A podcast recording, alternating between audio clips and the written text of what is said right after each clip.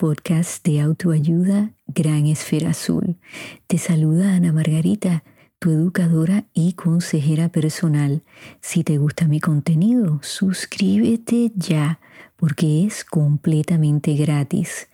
Comparte los episodios para que así nuestra comunidad pueda seguir creciendo. Te agradezco tu sintonía de todo corazón.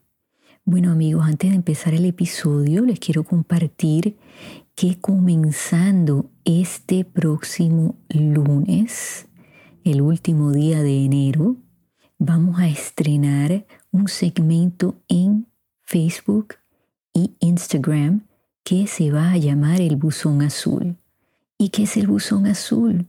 Bueno, pues van a ser unos segmentos de aproximadamente un minuto, van a ser audios donde yo les voy a ofrecer motivación, inspiración, un plan de acción para que den lo mejor de ustedes cada día. Así que no se lo pierdan, estará disponible de lunes a viernes en Facebook, Instagram y me pueden encontrar como Gran Esfera Azul. Bueno amigos, el episodio de hoy lo he titulado Reacción y Consecuencia y voy a estar utilizando de ejemplo el caso de la joven puertorriqueña de 35 años que fue vilmente asesinada por un celular. Este caso a mí me conmovió personalmente, pero sé que conmovió a todo el pueblo de Puerto Rico. Para mi audiencia que está en otros países y que tal vez no estén familiarizados con este caso, los exhorto a que puedan buscar toda la cobertura que fue extensa en este caso y que está disponible en todos los medios de comunicación. Para los efectos de este episodio yo voy a estar utilizando ciertas partes de este caso que duró más de dos años para enfocarnos en lo que sucede cuando no reaccionamos de una forma correcta y ponemos nuestra vida, nuestra dignidad, nuestra libertad y todo lo que nos hace ser seres humanos en peligro. Mi propósito con este episodio es crear conciencia, sobre todo para aquellos de ustedes que tienen dificultad manejando sus emociones, controlando cómo reaccionan ante eventos difíciles, ante retos. Eso está muy presente, lo estamos viendo día a día y ese va a ser uno de mis cometidos en esta temporada. Les pido su atención y su consideración a lo que yo les voy a ofrecer.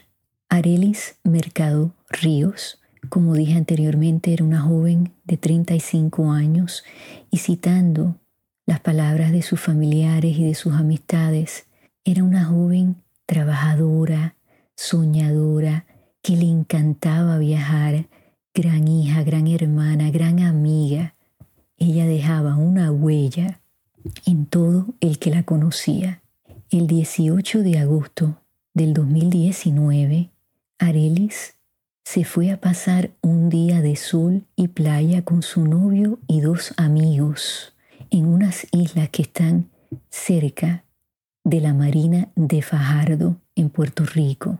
Cuando cae la noche ellos regresan, habían pasado un día en el bote y están pues limpiando el bote, recogiendo ya sus cosas para regresar a sus hogares. El amigo de Arelis, Luis, encuentra un celular en el cemento del muelle y le dice a Arelis, mira lo que encontré. Y Arelis le dice, pues dame el celular, lo voy a poner dentro del bote a ver si aparece el dueño. Si no, lo devolvemos a la caseta del guardia de seguridad y así esa persona lo puede reclamar. Ella entra al bote, se lo da a su novio Joey, Joey lo pone en el asiento del bote. Hay una segunda amiga, su nombre es Joan, que no se percata de que Luis había encontrado este celular, de que se lo había dado a Arelis, que Arelis se lo había dado a Joe, así que ella era la única que no sabía ese detalle. Aproximadamente a las nueve y media de la noche se aparece un individuo sin camisa en pantalones cortos, con una actitud muy alterada, muy agitada, agresiva. Y al primero que ve es a Luis y gritando le exige que Luis le diga cuándo ellos habían eh, regresado y anclado el bote, que dónde estaba su celular. Y en ese momento Luis se percata de que este individuo tiene un arma en el cinturón de sus pantalones cortos. Luis se queda paralizado, con mucho miedo, así lo testificó, y no le comparte a sus amigos que este individuo estaba armado. Quiero puntualizar y sin juicio alguno que esa fue una mala decisión de Luis porque creo que era una información muy importante que hubiese alertado a los demás muchachos de que había un peligro inminente con este individuo y más que llegó en esa actitud ya agresiva. Ninguno de nosotros sabemos cómo vamos a reaccionar en una situación de peligro, pero lo puntualizo para que aprendamos que en situaciones de peligro tenemos que tomar una pausa, calmarnos y tratar de compartir información que nos puede salvar la vida. Vuelvo y lo digo, no juzgo a Luis, fue una situación de mucha tensión, pero podemos aprender de eso. En ese momento Joan sale del bote, le dice a este individuo que ella no sabe de qué le está hablando, que ella no tiene ningún celular. Ella, como mencioné antes, pues no sabía que Luis lo había encontrado. En eso sale Arelis y lo cuestiona a este individuo que qué le pasa, que por qué está tan agitado. Y el individuo pues se altera más todavía y empieza a tener una discusión con Arelis y en eso Joey, el novio de Arelis, sale del bote con un celular en mano y se lo entrega a este individuo. Quiero puntualizar que a nosotros se nos puede perder cualquier cosa, podemos tal vez reaccionar, preguntar después, asumir que fue lo que hizo este individuo. Pero en ese momento que se le devuelve el celular, él simplemente debió decir gracias, dar la media vuelta y seguir caminando. Pero no él deja que sus emociones tomen posesión de la razón, de la lógica. Empieza a tener ese altercado con Arelis, le pregunta si ella es machita o hace un, tipo de comentario, ¿no? de, esa naturaleza y se le pone nariz con nariz. Arelis lo empuja para sacárselo de encima, que yo considero que es una acción de defensa propia, no una agresión, porque él ya la estaba agrediendo verbalmente y con su actitud.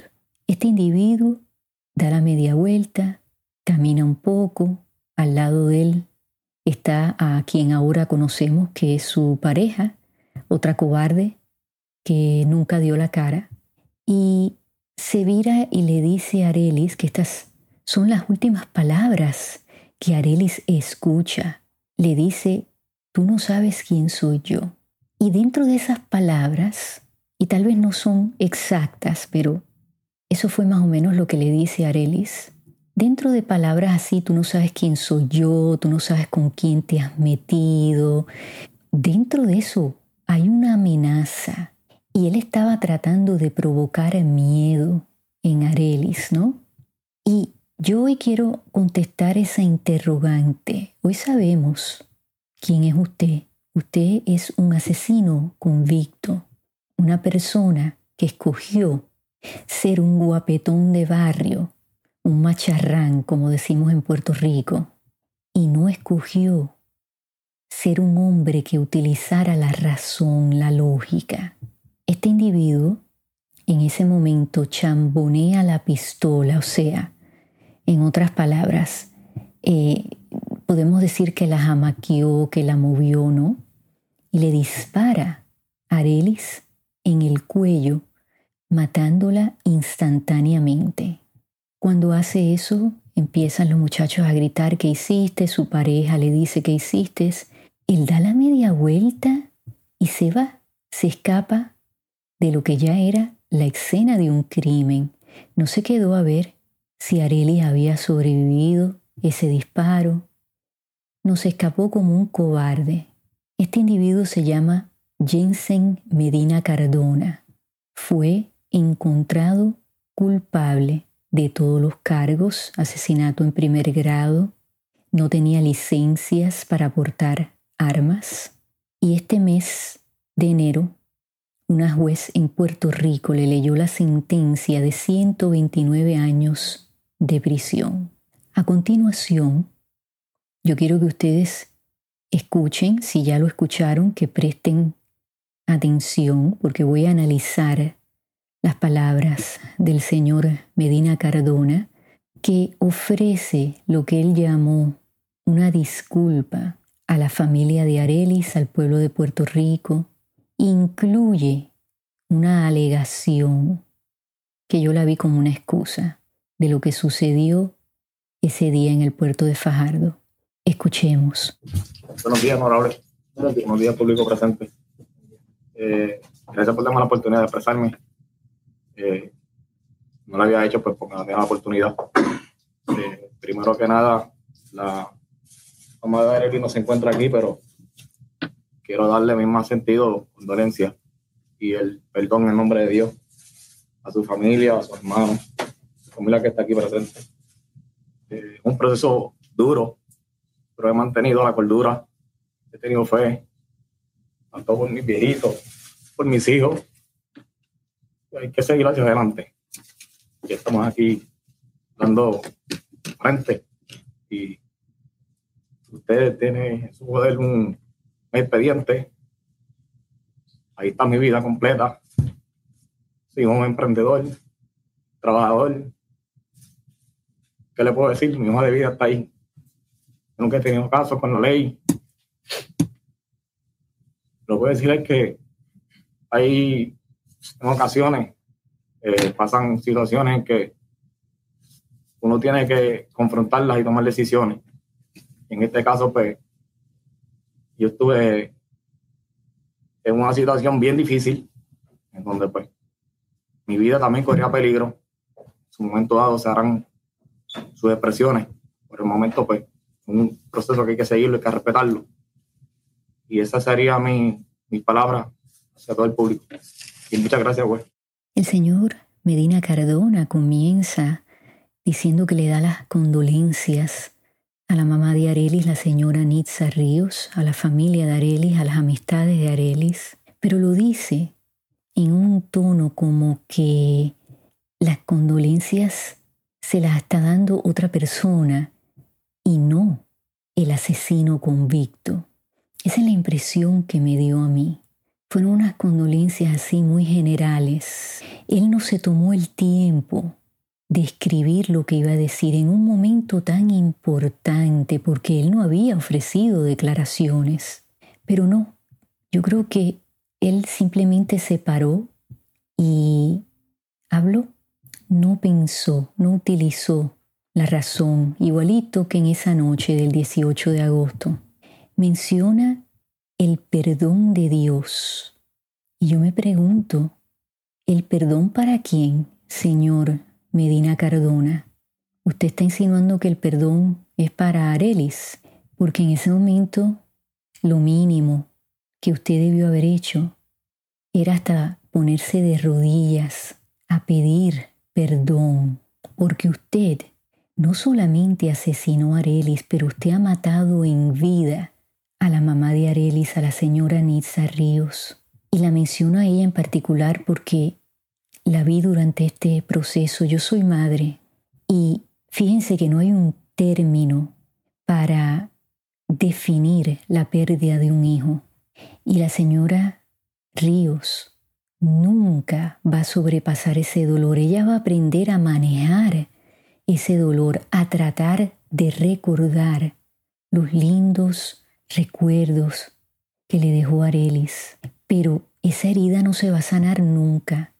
Ella no va a poder ver a su hija realizarse, tener una pareja, tener hijos, tener nietos. Señor Medina Cardona, usted mató en vida a sus padres, que me dan una pena terrible, porque quieren creer en usted, en esa historia que usted ha contado, que su vida estuvo en peligro, pero que en dos años usted y sus abogados de defensa jamás presentaron ninguna evidencia que apoyara esa alegación. Amigos, en el puerto de Fajardo habían cámaras que captaron todo lo que allí sucedió esa noche.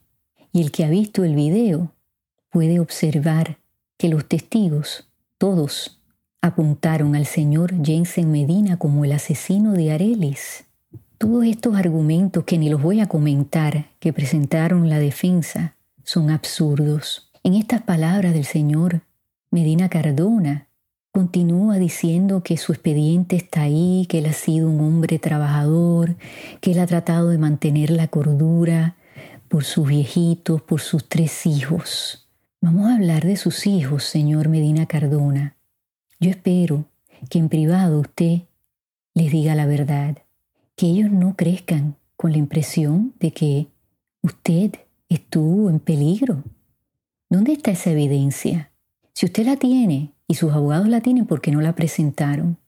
Eso es decirle una mentira a sus hijos, porque Arelis no estaba armada, el novio de Arelis no estaba armado, los amigos de Arelis no estaban armados, es más, ellos se quedan horrorizados al usted dispararle a Arelis, se quedan tan paralizados de lo que habían visto, vivido, que no le caen a usted detrás. No lo detienen, usted se escapa, a usted nadie le, le dio golpes. Usted estuvo perdido tres días, es más, el celular nunca apareció. Ese famoso celular, ¿qué tenía dentro del celular? Que usted lo protegía tanto. ¿Saben qué, amigos? Yo tengo una teoría de que en el celular no había nada. O sea que todo esto fue en vano y, y, francamente una razón, y perdónenme la expresión, una cosa estúpida. O sea que el celular era más importante que la vida de Arelis, que la libertad de él mismo, que sus padres, que probablemente han hecho lo imposible para costear la defensa de su hijo. Usted no pensó en sus hijos, no, no, ese celular era la prioridad. Usted no pensó en el trauma que le ha causado al novio de Arelis y a esos dos amigos que van a vivir con esas imágenes para el resto de sus vidas, que seguramente cuestionan lo que hicieron, lo que no hicieron, lo que dijeron, lo que no dijeron. Todo eso lo provocó usted con su reacción, todas esas consecuencias. Y tal vez en ese expediente hayan cosas positivas, pero francamente, señor Medina Cardona, usted tiene todavía casos legales por portar armas sin licencia, dos de ellas, por tener una licencia de manejar falsa. ¿Qué dice todo eso de usted? Bueno, pues yo se lo puedo contestar. Dice que usted no es un hombre de ley y orden, que usted no respeta las reglas, las leyes. Entonces cuando ponemos todo eso en la balanza, el lado más pesado es lo que vamos a recordar todos, que usted es un asesino convicto. Yo le ruego que deje de contar esa historia de que su vida estaba en peligro, de que Arelis estaba pasada de tragos. ¿Qué tiene que ver eso? ¿Cómo usted sabe que Arelis estaba pasada de tragos? Usted pasó el día con ella. ¿Y qué tiene que ver eso? Porque tuviese que ver si Arelis a usted lo hubiese agredido físicamente, que vuelvo y digo, el empujón que ella le dio fue en defensa propia para quitárselo de encima. Pero ella no tenía un arma, ella no le cayó a golpes a usted. Yo quiero que usted me explique qué tuvo Arelis que ver con la actitud suya. Usted llegó allí ya asumiendo que estos muchachos le habían robado un celular. Amigos, piensen en la actitud de él.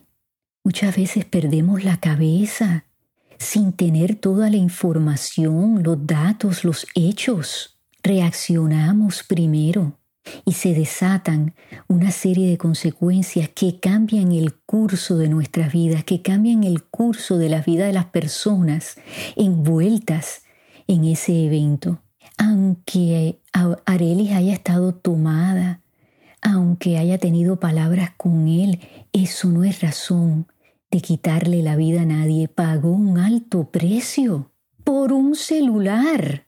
Amigos, tenemos que tener más compasión, más empatía, pausar, no perder la mente, porque nos acaloramos. Tenemos que enseñarle a nuestros hijos que nuestras acciones tienen consecuencias, lo que pueden perder por un momento de perder la cordura, los valores. Tenemos que levantar nuestras voces en nuestros países. La educación tiene que estar presente todos los días en la vida de nuestros hijos. No se nos puede olvidar que nosotros tenemos que dar el ejemplo y la verdad siempre tiene que prevalecer, aunque sea difícil. Si usted, señor Medina Caradona, desde el principio hubiese admitido que usted perdió los estribos, aunque haya dicho que se le disparó la pistola, que fue un accidente, pero no, no, no, usted se ha mantenido en esa soberbia. ¿De qué le sirvió? Porque a lo mejor la verdad hubiera resultado distinta. Este caso a lo mejor hubiera resultado distinto. A lo mejor la sentencia hubiese sido menos. Y sabe qué? Creo que los puertorriqueños le hubieran tenido algo de respeto por usted admitir la verdad. Pero eso es lo triste, los guapetones de barrio, los bullies, son unos cobardes que Dios lo perdone. No nos olvidemos de estos casos, porque mientras sigan pasando, no se hace justicia. Estas heridas se vuelven a abrir. Vamos a cuidar de nuestros hijos, vamos a educarlos. Bueno amigos, les agradezco la atención prestada. Espero regresen la semana que viene.